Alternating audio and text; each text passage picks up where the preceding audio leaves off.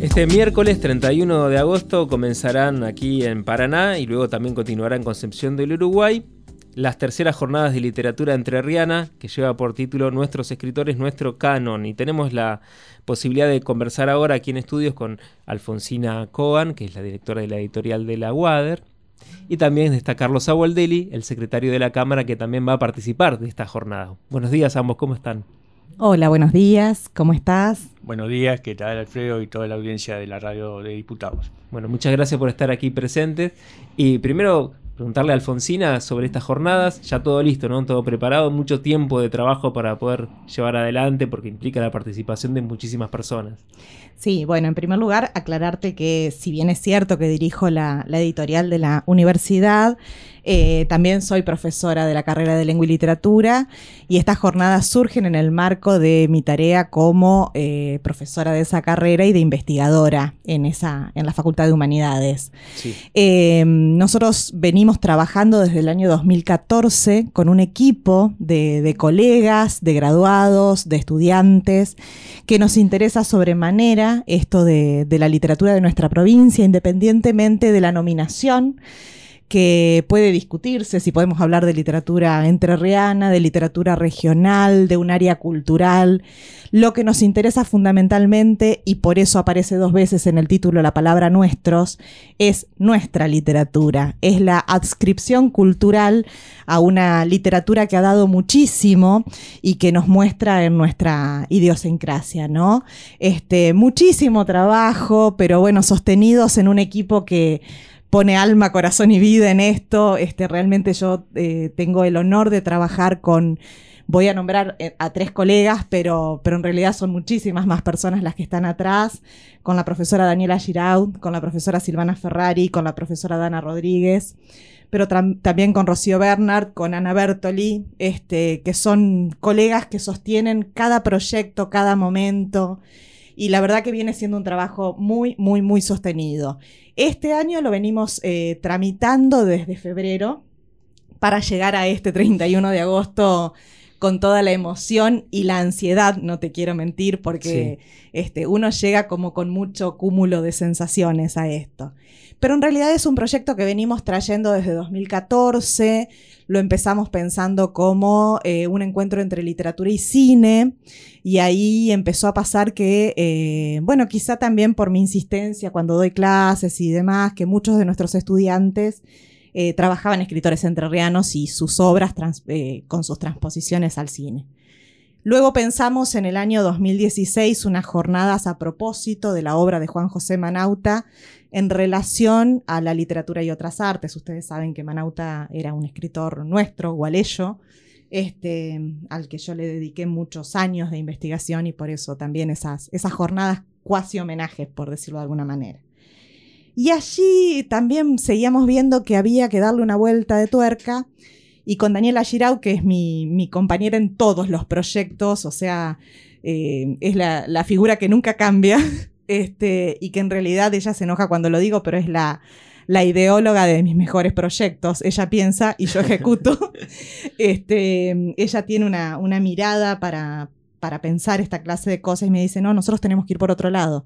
Acá la vacancia está en la literatura entrerriana porque aun cuando nosotros acotábamos el objeto, este, la demanda era más amplia, eran diálogos y siempre tenían que ver con esto. Y bueno, ahí fue que empezamos a, pensarlo y nada, de verdad se ha convertido en una pasión. este, todas mis investigaciones, lo, que trabajo en equipo y lo que trabajo sola tiene que ver con la literatura entrerriana. Siempre en el marco del, eh, del sistema literario nacional, porque yo soy profesora de literatura argentina en la facultad, y bueno, las investigaciones siempre están situadas, ¿no? Así que felices, conmovidos por la cantidad de propuestas que llegaron. El programa es inmenso para nosotros. Nuestras jornadas empezaron siendo algo eh, mucho más eh, humilde, pero humilde en el sentido de que jamás habíamos pensado eh, mesas paralelas, por ejemplo. Eh, nosotros llegamos a un punto en el que tuvimos que poner los tres días de las jornadas, tanto el 31 como el primero acá en Paraná, así como el 2 en Concepción del Uruguay, eh, paneles simultáneos durante todas las jornadas por la cantidad de gente. Y cuando ya habíamos cerrado, eh, seguían llegando propuestas, lo que a nosotros nos conmueve, pero de una manera impresionante. Qué bueno. Sumado al hecho de las dos costas, que esta es la Claro. innovación en esta, en esta edición de las jornadas, que invitamos a las colegas de, a dos colegas de Concepción del Uruguay que inmediatamente Paula Aguilar y Fernanda Espada recogieron el guante y se pusieron al hombro el proyecto mo- como si fuese propio y, armaron el, el- el viernes que vamos a compartir allá, con una colaboración impresionante del área de cultura de la Municipalidad de Concepción del Uruguay, nombro a Guillermo Lugrín y a Atahualpa Puchulio, porque realmente este, conmueve el apoyo que hemos tenido. Qué bueno. Y Carlos, la, la Cámara también ha de alguna forma respaldado esto, por supuesto, además lo ha declarado de interés, ¿no? Sí, por supuesto. La Cámara ha tenido una, una actividad sostenida en respaldo de nuestras letras en, en el marco de la competencia ¿no es cierto? que nosotros tenemos y a propuesta de, de- de- de la mayoría o de la diversidad de legisladores que la componen se han ido declarando de interés eh, la obra de algunos escritores, como bien decía Alfonsina recién, que son nuestros algunos con mayor eh, o, menor difusión, pero bueno, la Cámara siempre se ha ocupado de mantenerlos en lo que a ella le compete, en el, en el candelero, este, inclusive hasta la propia obra de Juan L., que no, no contaba, fíjate vos a esta altura, con una declaración de interés, bueno, fue durante este periodo, estos, estos periodos parlamentarios en que se tuvo en cuenta eh, esa dimensión. Y además, eh, además de esto, de, la declaración puntual del encuentro como, como de interés legislativo, este, dándole un, reconocimiento parlamentario este, sustancioso, eh, también nosotros tenemos el ciclo LD, que es Literatura y Diputados, donde promovemos a través de la presentación de los libros que vamos declarando de interés o de las distintas obras literarias de escritores de toda la superficie de la provincia, este, no solamente la presencia del escritor, que suele ser este, un evento eh, muy entrañable, sino también la incorporación al acervo de la biblioteca de la legislatura de todos estos libros y todos aquellos que bienvenidos sean provistos por, por, por los autores a los que hemos reconocido.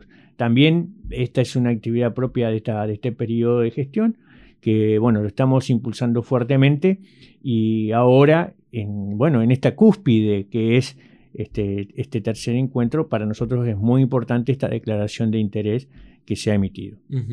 También le contamos a la audiencia que Carlos Agualdeli, además de ser el secretario de la Cámara, por si no está enterado, también es escritor e historiador. Y vas a participar, Carlos, de, este, de estas jornadas con una actividad que creo que van a compartir, ¿no?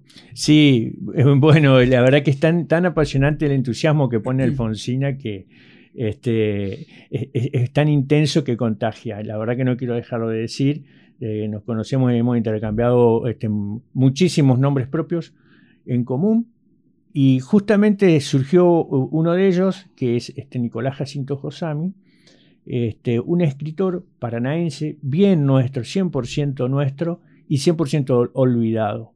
Y la verdad es que, recién lo decía Alfonsina, los años que uno le dedica a investigar, un poco acompañado y un poco solo. En el caso de Nicolás Josami, es, son, llevó ocho años de investigación sobre su figura solo, porque por ahí sí, eh, eh, es, es como la arqueología, ¿viste? Eh, Uno va lentamente, lentamente armando. Y este, considero la figura de él realmente sorpresiva para lo que es el estándar de, nuestra, de nuestras musas, te diría. Para el estándar de las musas provinciales eh, es, es totalmente disruptivo y bueno, un personaje que este, a medida que uno se va compenetrando de su, de su vida, de su obra, de lo prolífico que resultó y de lo bohemio que significa, no solo que termina ah, tratando de apropiarse, sino resultando entrañable. Y eso es, es quizás este, uno de los motivos por los cuales esta actividad que vamos a llevar adelante eh, la, la llamamos diálogo, porque queremos intercambiar un montón de cosas que tienen que ver con una figura, por algún motivo, quizás lo podamos exponer o podemos intercambiar, eh, silenciada, ocultada, eh, no solo de la historia literaria, sino de la social. ¿Y quién es Josami para quienes nunca escuchamos hablar de él? No, no, Ah, bueno. Josami, Josami nació en 1905 y es, eh, él, a mi juicio y eh, con los datos concretos, casi científico te diría, el primer y único escritor negro que tiene la ciudad y la provincia. Escribe un escritor negro, no me refiero a su test, por supuesto, sino a su temática. Es un, un escritor netamente prostibulario Ajá. absolutamente bohemio y con una formación cultural eh, desproporcionada para la edad que tenía. Josami tuvo una vida muy breve, falleció a los 27 años. Así que, que, que tiene una, una actividad eh, extremadamente prolífica. Es realmente notable la forma, el, el, ímpetu, el fervor para escribir, siendo contemporáneo de González Tuñón, contemporáneo de Carriego. Bueno, una figura pensemos para nada de, de, 1900, de, la década del 20. A duras penas funcionaban algunos, algunas expresiones cinematográficas, solamente teníamos la biblioteca popular y sin embargo es un, un escritor, periodista, autor de teatro, eh, prologuista, crítico de cine, eh, escritor sobre eh, la propiedad de la tierra, realmente casi un ácrata realmente notable para los 27 años tener una formación semejante en una ciudad del interior de, del país en los años 20. Eh, pensemos que ni siquiera había fútbol, la, la, industria automotriz no se había desarrollado y sin embargo era una persona que en sus propios artículos periodísticos, hacía policiales, eh, vinculaba las actividades policiales propiamente, por ejemplo citando a Goethe. Uh -huh algo que no solamente que ha dejado de ser usual, sí. sino que no era, era poco menos que común en los años 20. ¿En el diario de Paraná escribía? ¿o escribía no? en varios diarios, escribía en varios diarios. También algo que ha desaparecido aquí, que es la cultura periódica. Eh, eh, pero él participaba en muchos lados, en, en, en muchos diarios. Sí, sí, era propio de una época en la cual el periodismo tenía otro perfil, sin alusiones a nada, digamos, pero tenía otro perfil, otro perfil, más cálido, eh, más, más entrañable y, y, bueno, lamentablemente para mí desaparecido. Uh -huh. Y en este, eh, estas jornadas de literatura, en este elegir autores por ahí para, para, investigar, ¿aparecen otros también que tienen que ver con esto que decía Carlos de, de publicar en la prensa? Sí, sí, seguro. Este, bueno, en realidad en, la Argentina en general, eh, la prensa y el periodismo han estado íntimamente ligados en, muchísimos exponentes de, nuestra cultura. De hecho, eh, yo creo que, no es un error afirmar que las publicaciones periódicas fueron los verdaderos órganos de difusión de la cultura escrita por lo menos este, en, los en la primera mitad del siglo XX, por lo menos. Eh, inclusive antes de entrados a, al siglo y, y, hay también posteriores, pero la primera mitad del siglo XX sin lugar a dudas. Cuando permitíme que vuelva un, un segundo a Josami, sí, también sí. a mi relación con Carlos, no nos conocemos hace mucho tiempo y en realidad este, yo fui invitada por gentileza de, de, de la Cámara a la presentación de, de, un libro y allí nos conocimos este, y surgió inmediatamente la pasión que compartimos por, por nuestra literatura, ¿no? Y en este punto a mí me, me, me gustaría decir varias cosas. La primera es que cada uno de los conceptos que componen las jornadas son de por sí eh, polémicos. Pero bueno, el, de, el, debate es lo que enriquece justamente estas posturas y pensar, hablar del concepto de canon es un concepto problemático, porque es allí donde hacemos entrar o no, donde la crítica y los investigadores trabajan, trabajamos para que entren o no al sistema literario determinadas figuras olvidadas y que compartan allí lugares o se acerquen un poco, si no comparten los lugares de centralidad, con escritores más reconocidos, de más renombre, más leídos, más difundidos, o al menos no escritores malditos, escritores negros. Este, entonces, bueno, en ese punto hablar de, canon ya es una noción problemática, como lo es también hablar de literatura y llamarla entrerriana. Y en ese punto, pensar escritores como Josami, pensar escritura de mujeres que han sido olvidadas y silenciadas, pensar eh, escritura denuncialista, eh, entre muchísimos otros tópicos que podría plantearte y entre muchísimas otras posibilidades, recuperar las literaturas para las infancias y pensar si podemos pensar en las infancias en una relación con el canon, tener la posibilidad de que vengan a unas jornadas de literatura en la academia, o sea, en una facultad, en una universidad, personas que no son específicamente eh, docentes o investigadores de lengua y literatura o de letras, eh, que vienen de otras áreas y de otras disciplinas para pensar con nosotros, para discutir con nosotros la escritura de los nuestros, para traer propuestas, para mostrar sus miradas, que son otras miradas, eh, realmente enriquece y muchísimo lo que nosotros venimos haciendo. O sea, en este sentido, la presencia de, la investigación de Carlos para mí tiene una doble significación porque eh, a la par que vamos a tener este diálogo en las jornadas, este diálogo también es de algún modo una puerta de entrada a un proyecto más amplio que estamos trabajando juntos y que desde el momento en que nos conocimos lo empezamos a, a, motorizar, diría, ¿no? Corregime si me equivoco, que es la publicación de las obras completas de Josami a partir de la investigación de Carlos y que queremos hacer en la, en la Universidad eh, Autónoma de Entre Ríos y en la editorial que dirijo. Este, para mí es un placer que podamos llevar juntos adelante este proyecto porque creo que de algún modo es recuperar en serio este, una voz olvidada que no debe olvidarse eh, porque no hay forma de mirar al futuro sin recuperar esto, nuestra historia. Y la literatura permite decir la historia por fuera de lo que los discursos hegemónicos pueden decir. este, y bueno, para mí ese es siempre el valor más grande que tiene la literatura. Dice lo de que aquellas cosas que de otro modo no se pueden decir o no se han dicho o en algunos contextos no se pudieron decir.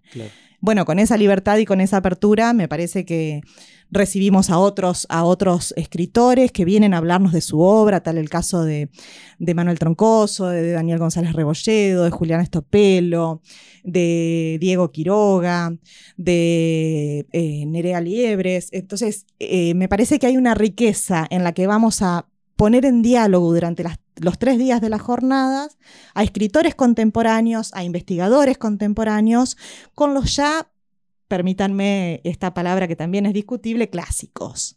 Digamos, van a convivir con, con Diego Quiroga, que es un escritor este, joven, nuestro, actual, que vive en la ciudad de Diamante, que es este, oriundo de, Villa Domínguez, en Villaguay. Eh, van a convivir con, con, su escritura y con sus lecturas. Este, un Juan L., Manauta, Emma Barrandé y Amaro Villanueva, por mencionar solo algunos, ¿no? Benavento, y sigo y sigo y sigo, y cortame el micrófono porque no, tengo nada más. no, quería volver un poco sobre Josami y preguntarte, Carlos, ¿cómo llegó a tus manos este autor? ¿Cómo lo conociste y por qué te, te llevó a investigarlo? Si bien un poco ya lo contaste, ¿no? Eh, por Gardel. Este, por Gardel. Por Gardel porque este, yo hice una investigación en su momento, trabajando en un matutino de acá de la, provincia, sobre la veracidad de la llegada, la llegada y la presencia de Gardel en Paraná, algo que era un mito urbano, poco conocido, o al menos poco documentado. Y en esa búsqueda, en ese, en ese ir y venir, hasta con la comprobación fehaciente de, de esta presencia gardeliana acá, eh, aparecen por allí los datos de esta persona vinculadas a otra parte también un poco legendaria, y era que tanto Gardel como los músicos y mucha de esa, de esa bohemia de la época tenía una actividad recurrente en, distintas zonas de la ciudad. Y uno de esos espacios era la calle Diamante. Calle Diamante, que fue de alguna manera resaltada, te diría, con sin temor a equivocarme, venerada por, por Josami, en un libro que reeditó la editorial este, eh, de la UNER, si mal no me equivoco, en colaboración con la municipalidad, que se llamaba Poemas a las cosas de la calle sucia.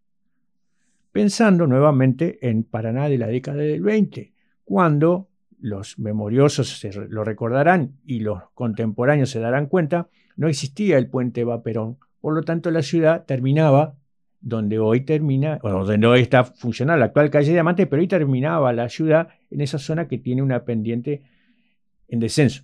Entonces, allí funcionaba, bueno, un sector destinado a, que era absolutamente eh, repleto de burdeles y de una actividad este, que en esa época se llamaba calle sucia. Claro. Bien los márgenes, digamos. Absolutamente. Pero fíjate vos que cuando, indagando más en Josami, y, el por qué, porque no, no, no, no, hace una, no hace loas de esto, ni tampoco una crítica que uno puede llegar a presumirla, sino que hace un abordaje tan humano de cada uno de los componentes de ese universo que es realmente notable, como te digo, para un veinteañero. Sí.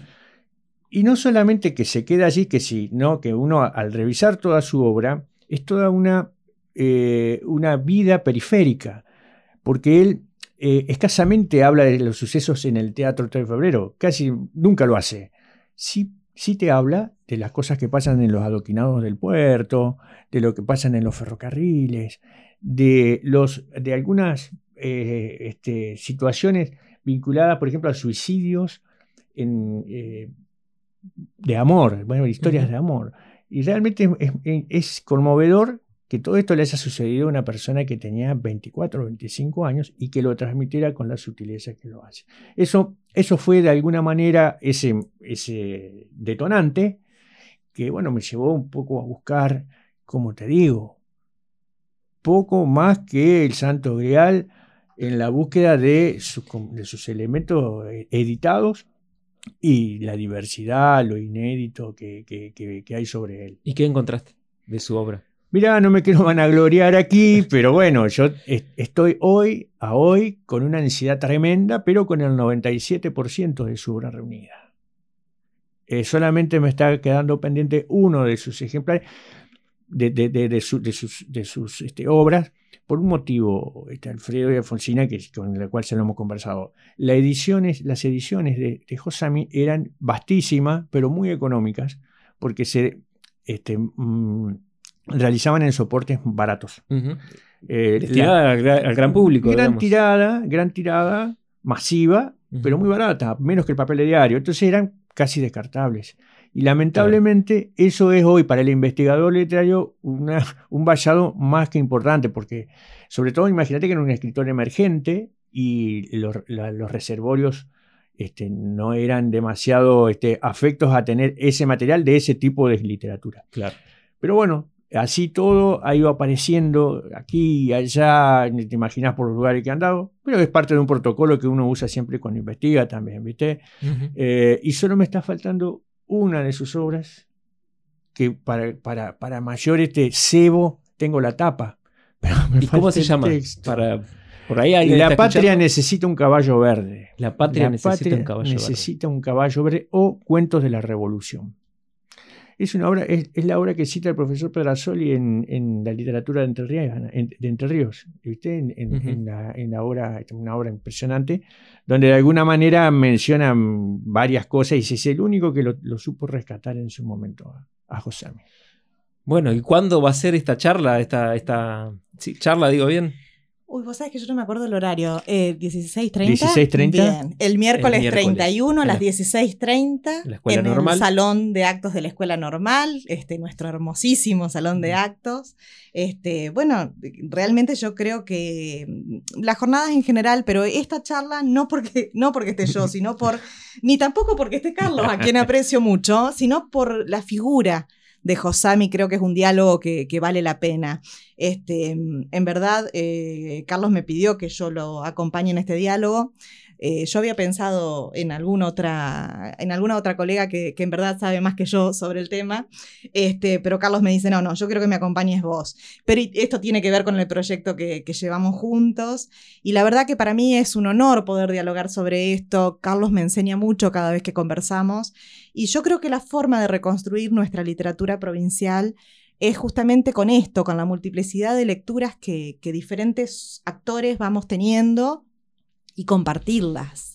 este, y bueno, de algún modo nuestra, nuestro propósito primero eh, y final de, las jornadas, y lo repito cada vez que puedo, es que, es que un día cuando nosotras, no, nosotras digo porque somos todas mujeres las de la organización, pero cuando nosotras las que hoy estamos con esto, eh, no estemos dando clase, no estemos haciendo investigación porque, porque el tiempo pasa y uno en algún momento se, se retira, se jubila, podamos sentarnos entre el público y sean otros los que lleven adelante las jornadas, que esto no quede en las personas y que, y que recojan nuestros alumnos, nuestros graduados recientes, nuestros colegas el guante y que no quede nada.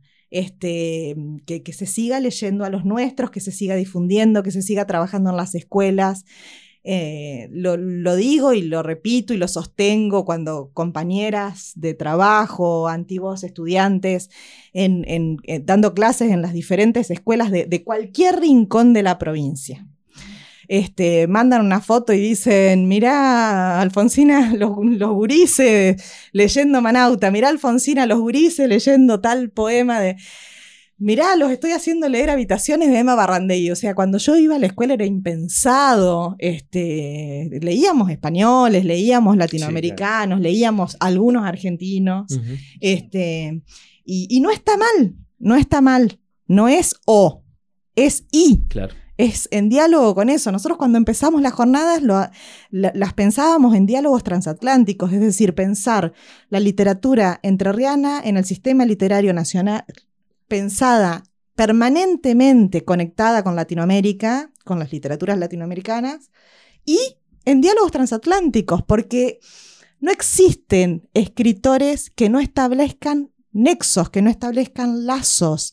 Harold Bloom hablaba de angustias de las influencias, decía que todos escriben eh, afectados, inspirados o bajo la sombra de padres literarios y que de algún modo la escritura es un, es un tipo de, de, asesinato de esos padres literarios, ¿no? Bueno, todos estos escritores, los nuestros y los de cualquier lugar los de cualquier geografía, los de cualquier cultura, escriben en diálogo. Y bueno, a nosotros realmente nos parece que, la, la pluralidad perdón, que, se, que se está dando, las voces que vamos a escuchar, las, las escrituras que vamos a recuperar, las temáticas, este, son una muestra de lo mucho que hay por hacer y por recuperar de nuestra cultura. Eh, yo no sé cómo están de tiempo, pero yo tengo ganas de seguir preguntando. pero, sobre todo para. Nosotros, para hablar de esto, nos quedamos a vivir, ¿eh? Estaba pensando, perdóname que si, teníamos que cortar, pero fíjate lo, que dice, lo, que manifiesta Fonsina sobre las diversidades. Me parece que muy importante, al repasar inclusive el temario, trascender un poco ese prejuicio fundado de que nuestra literatura es muy costera lo cual no está mal, pero es, incompleto. Claro, no está mal, pero no solamente, no todos hablaron del río. Y aún Juan L., que es el referente cuando se habla del río, cuando habla del río no habla solamente del río. Habla de muchas cosas más al decir río, habla de hambre, habla de pobreza, habla, habla de una naturaleza que, que se inmiscuye en los individuos y que, y que transforma. O sea, bueno, de una concepción del mundo, su, su, inserción en la literatura oriental, por, ejemplo, lo, traslada eh, para la época. Hoy, hoy googleás literatura oriental, literatura chente, japonesa y el Google tenía para bajar los libros si querés, pero en esa época solo el gran motor de tu sensibilidad te podía llevar a lo que llegó eh, Juan L., ¿no? Sin, sin, ponerme yo a, tener que opinar justamente de Juan L. Pero sí, por ejemplo, saber que Manauta tiene mucho, mucho que trasciende la mera lectura costera, eh, ribereña.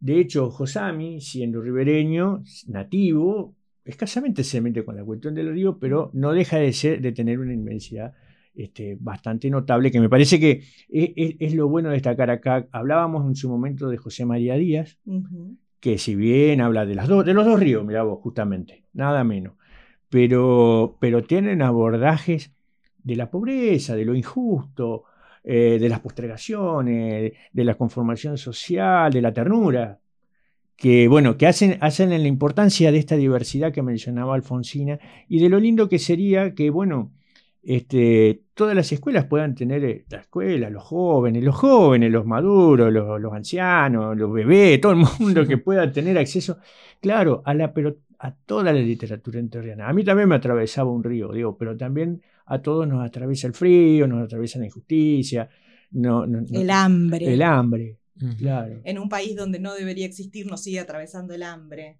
Este, Manauta fue un escritor que, que habló mucho sobre el hambre. De hecho, en su novela más conocida hay un poema entero dedicado y se llama El hambre, este, y es apasionante.